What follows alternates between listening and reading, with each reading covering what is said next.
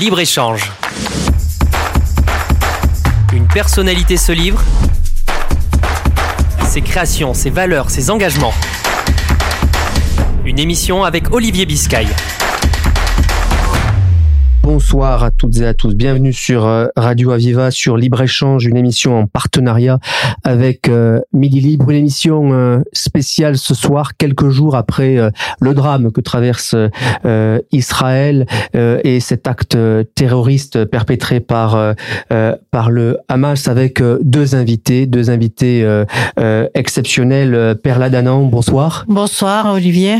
Vous êtes euh, la présidente euh, du CRIF, délégation euh, Languedoc-Roussillon, et à vos côtés, Michael Yankou, bonsoir. Bonsoir. Vous êtes historien, directeur de l'Institut Maïmonide, délégué Yad Vashem. Merci à vous deux d'être d'être là après ces jours difficiles qui évidemment frappent la communauté juive, mais frappent aussi la France et le monde, on le voit. Perla Danan, est-ce que vous avez peur? Euh, je n'ai pas peur, euh, je suis inquiète. Euh, je n'ai pas peur dans le sens où je ne me cache pas, je ne me terre pas, mais je suis extrêmement inquiète pour la communauté. Nous avons, il y a, eu 50 actes antisémites en France en trois jours. Des inscriptions à Carcassonne, tuer un juif est un devoir. Donc, à la fois, j'ai un, une discussion avec l'ensemble des présidents de communauté pour qu'il n'y ait pas de repli et pas de crainte, mais de la vigilance. Et je pense que s'il y a une, euh, une attaque de Gaza comme c'est prévisible et que des images continuent à circuler comme ça sur les réseaux, avec des images sanglantes, il est à prévoir que des gens veuillent faire un, acte de un passage à l'acte par euh, pseudo solidarité. Donc euh, c'est une euh, situation qui est difficile pour la communauté juive de France elle a les répercussions directes de cette euh, situation en Israël qui est absolument pathétique. On est en face de barbares, hein, on peut pas parler de guerre. C'est une barbarie, une boucherie. Euh, depuis la Shoah, on n'a jamais vu ça. Et euh, même, je pense que euh, aujourd'hui, euh, je veux dire des exemples parce que on est devant l'irrationnel. tuer quelqu'un, le massacrer, filmer son massacre, mettre ça sur son Facebook, appeler la fille pour qu'elle regarde, c'est juste pas possible. C'est ce qu'on traverse en ce moment en Israël, dans des kibbutz, si on l'a vu, des femmes, des enfants, des bébés décapités. Décapités. Avec des images sur les réseaux sociaux, des jeunes ou des moins jeunes qui sont collés sur ces réseaux sociaux. Comment imaginer qu'il n'y ait pas une répercussion sur l'antisémitisme? C'est impossible. On va y revenir évidemment avec vous, euh, Père Ladanan, euh, Michael Yankou. Euh, est-ce que vous aussi, vous partagez l'inquiétude de Père Ladanan, l'inquiétude de la communauté juive ici et ailleurs? Oui, évidemment. Peur, non, mais désolation, désarroi, tristesse. Il y a une accoutumance au meurtre de juifs dans l'histoire diasporique. Mais Israël nous semblait relativement fort, relativement puissant, et les guerres passées étaient des guerres relativement conventionnelles. Là, on a franchi un cap dans la barbarie. On parlait euh, effectivement d'enfants décapités, de bébés décapités. C'est probablement euh, le crime, le pogrom le plus horrible depuis euh, la fin de la Seconde Guerre mondiale. Parce que c'est un pogrom. Et la Shoah, oui. Oradour-sur-Glane, par exemple. Vous avez les nazis qui avancent dans ce village, qui rassemblent les civils, les passent par les armes, les brûlent. C'est la même chose. ils sont arrivés dans deux kibbutzim, ils ont ouvert les portes, ils ont tué, décapité, démembré, brûlé. Il cherchait le juif. Au-delà du conflit israélo-palestinien, israélo-arabe, il doit trouver une résolution, comme le dit très pertinemment cet homme de progrès, d'ouverture, de gauche et Navi. Il y a quand même, au-delà de ce conflit, autre chose qui est à, à l'action aujourd'hui, qui est à l'œuvre. C'est, et c'est le Hamas qui, dans sa charte, montre d'une judéophobie mmh. claire, c'est de déjudaïser, euh, à leurs yeux, hein, la Palestine, Israël le juif, l'entité juive, ne doit pas exister car c'est une terre essentiellement euh, musulmane. Donc c'est une vision rigoriste de l'islam, entendons-nous bien. Hein. Heureusement, la plupart des musulmans ne pensent pas comme eux. Mais ce Hamas détruit, euh, essaye de détruire le peuple juif et détruit aussi les Palestiniens de Gaza. Perla, on l'a vu, euh, beaucoup de manifestations de soutien, de solidarité euh, ces, euh, ces derniers jours à Montpellier, près de 500 personnes avec des discours très très forts. Comment expliquez-vous que le drame que traverse Israël dépasse le cadre de la communauté juive et finalement touche l'ensemble des Français, quelle que soit finalement sa religion, quelle que soit son obédience? Alors, je voudrais dire que nous recevons énormément de messages de soutien de musulmans, énormément de messages de soutien de gens de toutes les communautés, et ça fait chaud au cœur. C'est important. Ce, ce qui se passe là dépasse vraiment le cadre du conflit pur parce que on refait, on est à nouveau face à la capacité de barbarie de l'homme et à nouveau face à tout ce que nous voulions éviter en faisant témoigner des rescapés de la Shoah, on se disait ça va prévenir de mhm. la répétition. Et là, tout d'un coup, on retrouve l'ignoble, l'horreur, et on se dit, je pense que tout le monde se dit, mais donc ça, c'est possible, et ça peut nous atteindre. Le deuxième point, c'est que c'est même euh, cette même obédience du Hamas, etc., a agi en France, a agi avec Torah, avec le Bataclan, avec donc on est dans une dynamique, je pense, de lutte contre l'Occident et les valeurs démocratiques de l'Occident. Alors bien sûr, les Juifs en sont le symbole. On a vu qu'ils faisaient un carton en tuant le maximum de gens possible dans un minimum de temps, mais euh, ça va plus loin que ça. C'est vraiment cliver la société occidentale et créer du problème. Qu'est-ce que ça vous fait qu'on dise, ou que certains ne disent pas, que le Hamas est un mouvement terroriste? Est-ce que ça vous blesse, ça vous peine Quel est votre sentiment quand vous écoutez ces politiques, pour ne pas les nommer, les représentants de LFI, qui n'arrivent pas à le dire? Alors, euh, ça ne me blesse pas, ça me révolte, ça me met en colère, ça m'inquiète énormément. Ça m'inquiète énormément parce que nous sommes dans une démocratie, qu'on attend que ces gens, ces, ces hommes et ces femmes politiques qui sont habitués aux faits politiques et qui savent ce que la parole peut apporter à, à une population en termes de cohésion sociale ou de clivage. Et ça m'inquiète beaucoup que pour des questions électoralistes ou pour de l'antisémitisme larvé qui s'habille en antisémitisme, en antisionisme, pardon, ça m'inquiète beaucoup qu'il puisse arriver à dire que c'est une branche armée de ceci ou cela et qu'il n'arrive pas à dire que c'est un mouvement terroriste. C'est alarmant. Michael Yankou, je parle à l'historien. C'est nouveau, ça. Parce qu'on aurait pu imaginer, il y a 40 ans, que le Rassemblement national, le Front national d'alors, de Jean-Marie Le Pen, soit à la place des LFI d'aujourd'hui, euh, avec des positions tout à fait ambiguës. Et c'est tout l'inverse que l'on observe aujourd'hui. Exactement, vous avez tout dit. Qui aurait cru il y a 40 ans, au moment de l'affaire de Carpentras, par exemple, que 40 ans plus tard, voilà, le Rassemblement national, le mouvement héritier du Front national, soit ait trouvé les mots justes, au risque d'être choquant, je le dis, à l'endroit du monde juif et non pas l'extrême gauche qui historiquement comptait de nombreux représentants de la loi mosaïque, beaucoup d'Ashkenazim, qui au début du XXe siècle voulaient résoudre la question juive en Europe et embrasser le bundisme, le socialisme révolutionnaire, le sionisme. Il y en a beaucoup encore, euh, et, certains parlent d'ailleurs de brebis égarés. bon, et donc là, ils sont sortis effectivement de l'arc républicain. On peut être euh, pro-palestinien, on peut être critique de la politique du gouvernement israélien, mais cet aveuglement à ne pas vouloir reconnaître la barbarie euh, du Hamas, l'antisémitisme, qui est d'ailleurs suffit de lire sa charte de ce mouvement euh, djihadiste fondamentaliste, euh, l'histoire s'en souviendra. ils ont fait une, une grave, grave, grave erreur.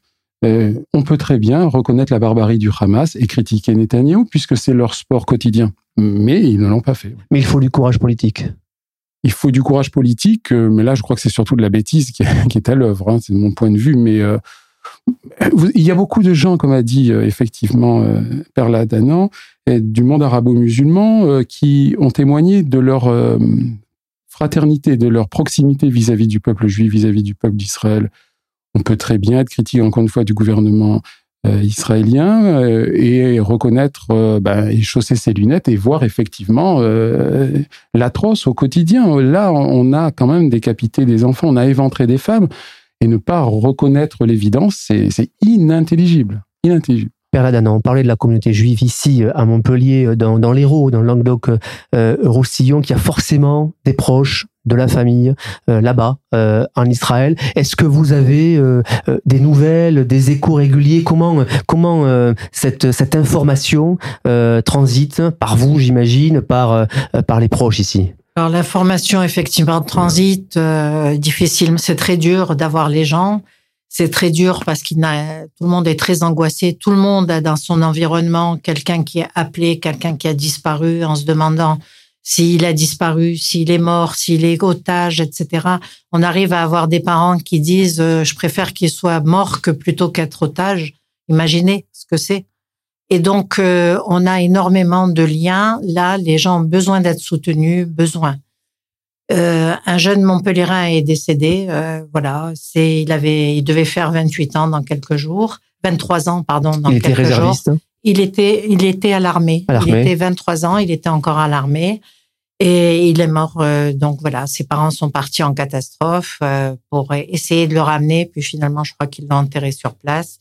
Donc des situations complexes. Euh, on a des amis qui partent, qui ont réussi à trouver des avions vendredi parce que leurs enfants étaient appelés et ils essayent d'y aller, d'être sur place. Ça, ça sert à rien, mais ils ont besoin d'être sur place. Et c'est très compliqué pour la communauté juive de Montpellier, du Languedoc-Roussillon. On essaye de soutenir les gens. On essaye qu'il n'y ait aucun repli. Je le redis à tout le monde pas de repli. le préfet euh, vraiment est mobilisé pour assurer là, avec nous la, la, sécurité de la communauté. Et il faut le dire, il faut rassurer la population. Je répète ce que disait Michael et qui est très important pour l'ensemble de nos auditeurs, là, des gens qui nous voient. Euh, je voudrais euh, dire que on peut très bien euh, être contre le gouvernement Netanyahou. Nous sommes tous pour deux États dans la la paix et la sécurité. Les Palestiniens sont les premières victimes de cette affaire-là. Ils sont pris en otage à Gaza. Les, les caches d'armes sont sous les hôpitaux et les écoles parce qu'on sait bien que c'est une, une, guerre de médias, une mhm. guerre de notoriété. Donc pour tout ça, je pense qu'il faut maintenant pousser ces questions-là à l'extrême. On verra après. Les choses se régleront après. Pour l'instant, il faut être solidaire pour aider les gens qui sont victimes de cette barbarie et pour protéger la communauté juive de France. Oui, Michael Yankou, il faut le rappeler, euh, un peu plus de 1000 morts hein, du côté euh, israélien, un peu plus de 1000 morts hein, du côté euh, palestinien, et vous avez raison de le dire, Père Ladano. bien sûr qu'il y a des victimes d'un côté, mais il y en a aussi de l'autre qui sont en otage aussi, prises en otage par le Hamas et par ce mouvement terroriste qui sont les Palestiniens, Michael Yankou. Oui, parce qu'il y a eu une rétrocession de ce territoire gazaoui. Gaza a été sous domination égyptienne pendant une trentaine d'années et la Cisjordanie jordanienne. Qu'est-ce qui les a empêchés de faire un État palestinien?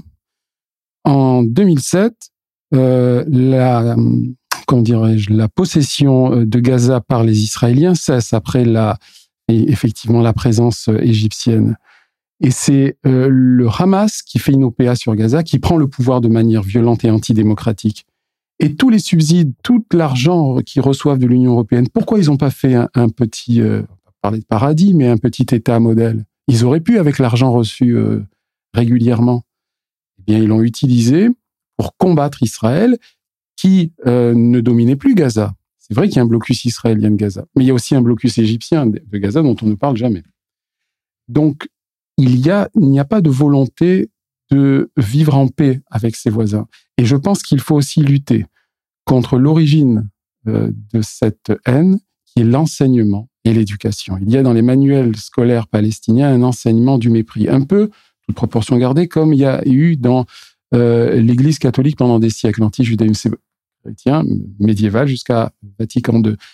Euh, Jules Isaac et Jean XXIII ont dépoussiéré le grenier judéophobe de l'Église. Il faut que aussi dans le monde arabo-musulman au Proche-Orient et notamment palestinien, on fasse tabula rasa des manuels scolaires qui diabolisent le juif, qui dénient toute légitimité du juif sur cette terre, et ainsi, on ne va pas éduquer des enfants dans la haine du juif, dans la diabolisation du juif. On dit le juif est le diable. Alors quand des Palestiniens trouvent un juif, c'est le diable, on le voit. Et, il, le massacre. Donc il, faut qu'effectivement sauver à la fois le peuple israélien et le peuple palestinien de ce Hamas. Michael Yankou, euh, après, euh, par la on le disait, euh, avoir géré l'urgence, celle que l'on traverse, celle que l'on observe, il faudra évidemment se reposer des questions sur, en effet, la politique conduite par Benjamin Netanyahu, et puis aussi des questions aussi basiques, c'est comment Israël n'a pas pu venir, pas pu voir venir cette menace, euh, euh, cette, ce, ce terrorisme. Euh, là, il y a quelques jours, on peut s'interroger. Vous qui connaissez bien euh, l'histoire et euh, qu'est-ce que vous, comment vous pouvez décrypter cela? C'est une question qu'on se pose tous quand même beaucoup. Vous l'avez bien traité ce matin dans Midi Libre avec Yerushalmi et Alter. Effectivement, et je donnerai tout de suite la parole à, à Perla. Pourtant, on a les, enfin, c'est les meilleurs parmi les meilleurs services de renseignement du monde, la meilleure armée. Les Égyptiens ont prévenu que quelque chose se tramait mais l'armée israélienne préférait protéger des religieux en Cisjordanie. Donc, on n'a pas pris au sérieux ces menaces qui étaient un petit peu diffusées aux alentours. Peut-être qu'Israël, ça c'est mon point de vue, se sentait trop fort, trop sûr. Et eh ben voilà, personne n'est infaillible. Carla. Les Israéliens nous disent que, en fait, euh, ça a été lu comme euh, une seconde urgence, la première urgence étant au nord. Et donc, il y a eu finalement une mauvaise évaluation. Euh, c'est étonnant, 150 000 roquettes qui rentrent sur Gaza, et qui sont livrées à Gaza par l'Iran, mhm. euh, ça se voit.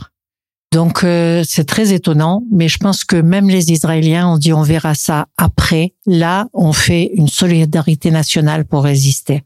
Et je crois que c'est la bonne méthode parce qu'on on peut pas avoir ces doutes là maintenant. Ce qui viendra ensuite, dans quelques heures, dans quelques jours, c'est l'intervention terrestre euh, d'Israël. Et là, on peut imaginer que euh, le scénario soit pire encore euh, que ce que lui que celui qu'on traverse aujourd'hui. Donc euh, l'armée israélienne a averti les, les gens de Gaza de, de, de sortir de leur maison, de partir, elle est de partir. Certains sont partis mais pas tous. Et donc, euh, il est à prévoir effectivement qu'avec euh, l'intervention terrestre, euh, qui est quasi inévitable, il va encore y avoir des victimes, encore y, et des morts et des images dramatiques, des images mises en scène pour énerver la rue, des images mises en scène pour vraiment énerver mmh. les musulmans du monde. Je voudrais dire à mes frères musulmans qui ils sont les premières victimes de cette guerre des médias parce que euh, ça va les éclabousser et il est important qu'ils restent droits dans leurs bottes comme ils l'ont fait. Ils étaient nombreux à la manifestation, je voudrais les remercier. Remercier toutes les mosquées qui sont venues, remercier, c'était courageux et c'était important. Michael Yankou, comment on sort de ça? Parce que, en effet, euh, on, lit partout euh, que ça va durer longtemps, mais ça dure déjà depuis tant d'années. Là, évidemment, on est sur un moment extrêmement euh, dramatique, abominable, évidemment, au regard euh, des crimes euh, accomplis. Mais comment on sort de ça une fois que bah, chacun a fait sa partie guerrière? C'est insoluble, insoluble parce que ça a peut-être dépassé la guerre de 100 ans médiévale entre la France et l'Angleterre, parce qu'il y a hum, longtemps on mettait sur le même plan le refus d'Israël d'un État palestinien et le refus palestinien d'un État. Au-delà de ça, Israël est d'accord pour partager la terre. Ils ont accepté le plan de partage de 47-48. Euh, tout ce que revendiquent aujourd'hui les Palestiniens, ils auraient pu l'obtenir jusqu'en 1967 parce que c'était pas sous domination israélienne. Ils ne l'ont pas fait. Il y a un refus d'une présence juive sur une terre musulmane. Ça, c'est l'interprétation rigoriste des frères musulmans. Donc, à partir de là, on ne peut pas dialoguer. Israël ne peut pas dialoguer avec le Hamas. Ismail Haniyeh, qui se cache au Qatar et qui a une vie de luxe et qui euh, s'en fout de son peuple, euh, le Hamas cache ses armes dans des hôpitaux, dans des écoles, se, sert de, des enfants gazaouis comme de pas de chair à comme de boucliers. Israël prévient avant, avant qu'il y ait une frappe. Et il y aura des dommages collatéraux, et il y aura des, enfants palestiniens qui vont mourir, et, c'est tout aussi dramatique. Mais voilà, il y a effectivement un nihilisme, une, noirceur euh, dans ces mouvements djihadistes qui interprètent mal les textes coraniques, une version biaisée, la lettre sans l'esprit, une haine. Or, le Coran, bien entendu, c'est pas ça. Est-ce qu'on peut imaginer que le conflit devienne mondial? On a entendu le président, il est religieux, mais on a entendu le président des États-Unis, euh, Joe Biden, dire évidemment que face au mal, il fallait prendre toutes les euh, toutes, les toutes les dispositions. Est-ce que ça peut euh, s'élargir au bassin, autour, au Liban et, au Proche-Orient de manière globale? Oui, c'est une poudrière. Alors les Américains ont toujours une vision manichéenne blanc-noir, l'axe du blanc. Non, je crois qu'il y a deux peuples qui sont condamnés à s'entendre. Aucun des deux, aucun des deux n'arrivera à prendre le dessus sur l'autre. Il faut partager la maison. C'est ce que disait Elie Barnavi, historien, ancien ambassadeur d'Israël, homme de gauche. Mais il faut qu'il y ait des hommes de courage. On a cru pouvoir y arriver avec Rabin, Arafat, Barak et les continuateurs d'Arafat. Et là, certains ont été trop gourmands. Perla Beaucoup disent qu'il manque des figures. Vous avez évoqué, Michael Yankou, les accords de 93 avec des, des, des figures qui étaient là et qui, à la fois apaisaient et puis étaient des exemples. Aujourd'hui, est-ce que c'est pas ce qu'il manque, d'un côté comme de l'autre d'ailleurs? Il manque euh, des Nelson Mandela. Il manque des gens qui ont la hauteur de vue de dire maintenant on s'occupe du futur et on arrête avec ces conflits qui sont sans fin et qu'il n'y a pas de solution. Donc il manque ces figures-là. Euh, le, c'est important qu'un Palestinien puisse s'élever et représenter un espoir. Or, actuellement, qu'est-ce qui mm. se passe? On voit, moi, je, je parle l'arabe, donc dans des Mickey Clubs, euh, les gamins, ils sont à 5 ans déguisés en bombe avec les bombes autour de la ceinture. C'est juste pas possible. Donc, ces gamins qui sont élevés comme ça, biberonnés comme ça, qui sont souvent euh, dans la misère et on dit que c'est à cause d'eux. Donc, euh, comment voulez-vous que si une figure ne s'élève pas pour donner un espoir, comment voulez-vous que ça fonctionne? Alors, bien sûr, on va pas oublier le rôle de l'Iran, le rôle de, de, de, des puissances qui sont en train d'attiser un peu la, ils mettent un peu le feu aux poudres, un peu plus, pour essayer de se répartir les influences sur le monde. Mais est-ce que vous, vous avez encore espoir, Perla Danan? Écoutez, moi j'ai espoir parce que j'ai vu que quand euh, il y avait eu les accords, j'ai vu cette foule, euh, cette, je me suis trouvée en, en Israël par hasard et j'ai vu cet espoir porté par les gens de la rue, qu'ils soient palestiniens, qu'ils soient israéliens, il y a tout le monde avait des paillettes dans les yeux. Et je crois qu'il faut s'accrocher à ça et dire qu'il faut retrouver celui qui va donner des deux côtés cette envie de faire la paix. Michael Yango, c'est aussi votre point de vue? Absolument, Perla a raison il y a aussi des, comment dirais-je, matières à espérer. Avec les accords d'Abraham, le monde israélien s'est euh, rapproché du monde euh, musulman sunnite, quand même compose 80-90% de l'islam mmh. mondial. Et c'est pour ça aussi que le l'islam chiite prend un, interprète mal ce rapprochement, a peur. Et donc l'Iran, c'est le chiisme, c'est une minorité, ils sont messianiques, et ils arment et ils influencent le Hezbollah au sud du Liban, le Hamas à Gaza, et le, le, djihad islamique. Donc c'est aussi, il faut lire tous ces événements euh, par le prisme du fait qu'il y a un rapprochement du monde israélien avec le avec l'islam sunnite et ça contrarie euh, évidemment euh, les chiites. Donc oui, on peut espérer, mais la question israélo-palestinienne, si la question palestinienne n'est pas résolue, ce sera le cancer d'Israël. Oui. Perla Danan, vous êtes euh, très engagé dans le monde de l'éducation nationale, dans les écoles. On vous sait euh, euh, autour de la citoyenneté très présente. Qu'est-ce qu'on dit à des enfants qui ont 10 ans, 12 ans, 14 ans et qui voient, qui entendent à la radio, qui voient ces images et à qui on dit bah, l'avenir est, est devant toi qu'il soit juif ou qu'il ne le soit pas. Exactement. Je, je vais vous donner ma réaction ce matin de grand-mère. Et j'ai dit à mon fils, parle à ta fille pour qu'elle comprenne. Et donc, il y en a une qui est trop petite. Mais c'est incompréhensible de dire à des enfants français qu'ils sont devenus des cibles parce qu'ils sont juifs. Ça, c'est la première chose. Ensuite, sur le reste, le reste de la population, j'ai écrit à la rectrice ce matin pour qu'elle alerte dans les écoles.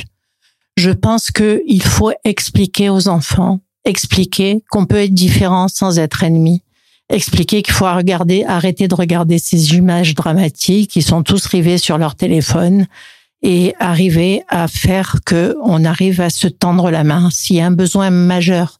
Je pense qu'il y a un besoin d'information et un besoin de psychologue. Les enfants de l'école juive sont extrêmement inquiets, les parents sont extrêmement inquiets. Donc euh, on fait ce qu'il faut pour, mais euh, je pense qu'il y a une situation absurde pour des enfants. Il y a quelque chose qui est de l'ordre de l'incompréhensible. Michael Yankou, euh, fin octobre, hein, le 28, euh, un grand euh, débat, hein, une grande rencontre interreligieuse est organisée hein, ici à Montpellier. qui sera finalement le prolongement de, cette discussion probablement aujourd'hui et des rassemblements qui ont été organisés ces, derniers jours. C'est important là aussi que l'ensemble des communautés puissent partager ces, sujets. Absolument, parce que ce qui unit les familles monothéistes est plus grand que ce qui divise. L'altruisme, la tolérance, euh, ce sont des valeurs communes aux représentants de ce trident abrahamique monothéiste. Et l'Institut n'a eu de cesse que de dialoguer pendant des années. On a reçu Eli Barnavi, on a organisé une rencontre israélo-palestinienne, on a reçu les plus grands intellectuels arabo-musulmans. Moi, je suis un homme de gauche, je veux croire à la paix. Mon petit garçon est dans une école laïque, c'est le seul peut-être juif de l'établissement. Il, rentre, il joue avec ses petits copains euh, issus de l'immigration au foot et, je trouve ça merveilleux. Et, je ne veux pas euh, avoir peur.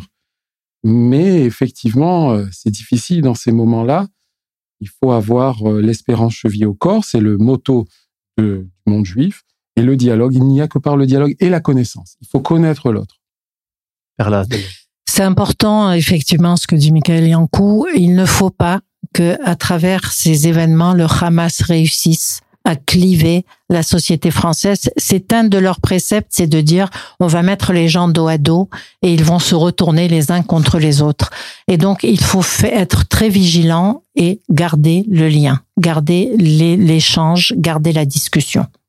Merci euh, Perla Danan, présidente du CRI, délégation du Languedoc-Roussillon. Merci euh, Michael Yankou, je rappelle, euh, historien, directeur de l'Institut Maïmonide, délégué Yad Vashem. Merci pour, pour vos mots euh, en ces temps difficiles. Merci, bonne soirée. Libre-échange. Une personnalité se livre. Ses créations, ses valeurs, ses engagements. Une émission avec Olivier Biscay.